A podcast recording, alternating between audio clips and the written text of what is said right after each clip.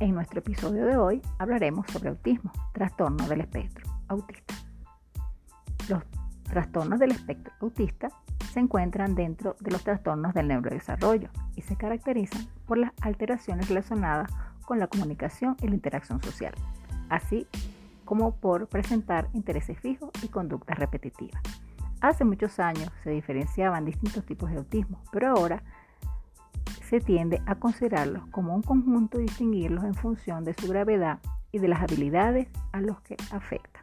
Por supuesto, te invitamos a chequear nuestras redes sociales donde próximamente tendremos nuestro foro chat sobre estos temas de mucho interés para todos. Así que no te pierdas nuestros próximos episodios. Bye.